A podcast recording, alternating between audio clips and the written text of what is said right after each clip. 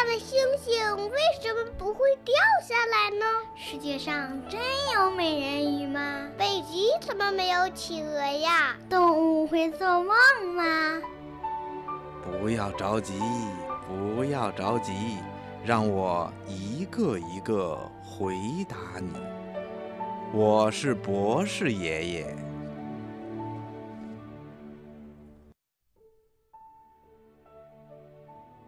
蜂巢是什么做成的呢？嗯，小朋友，蜂巢啊，就是小蜜蜂的家。它是蜜蜂生活和繁殖后代的地方。在蜜蜂开始建造蜂巢的时候，可不是像咱们人类盖房子那样，先用木头或者钢筋水泥做成框架，然后再用砖砌成墙，再装上门窗；也不像小燕子那样用柴草和泥搭成燕窝的。蜜蜂开始建巢的时候。是通过它腹部的四对蜡腺分泌出蜡质。这种蜡质啊，是一种液体状态的物质。别看这种物质是液态的，可是啊，当蜜蜂把这种液体状态的蜡质分泌到蜡腺的静膜上以后，一遇到空气，它就凝结成了蜡磷。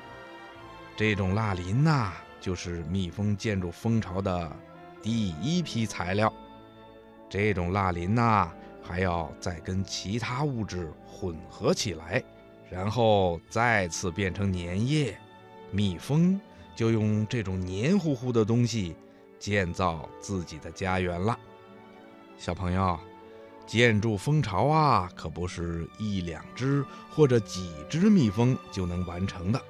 这需要好多蜜蜂一起工作才能建好。蜜蜂蜂巢的结构非常的神奇，一般都是六角柱状体，它的一端呢是平整的六边形开口，另一端呢是封闭的六角菱形的底儿。因为这种结构不但非常的坚固，而且可以节省材料。却又制造出尽可能宽敞的空间，所以呀，咱们人类也从蜂巢的结构上受到了很大的启发，也把这种结构用在了我们的生活中来。比如飞机的机翼以及人造卫星的机臂，都是采用了这种结构来建造的。听广播的小朋友，你听明白了吗？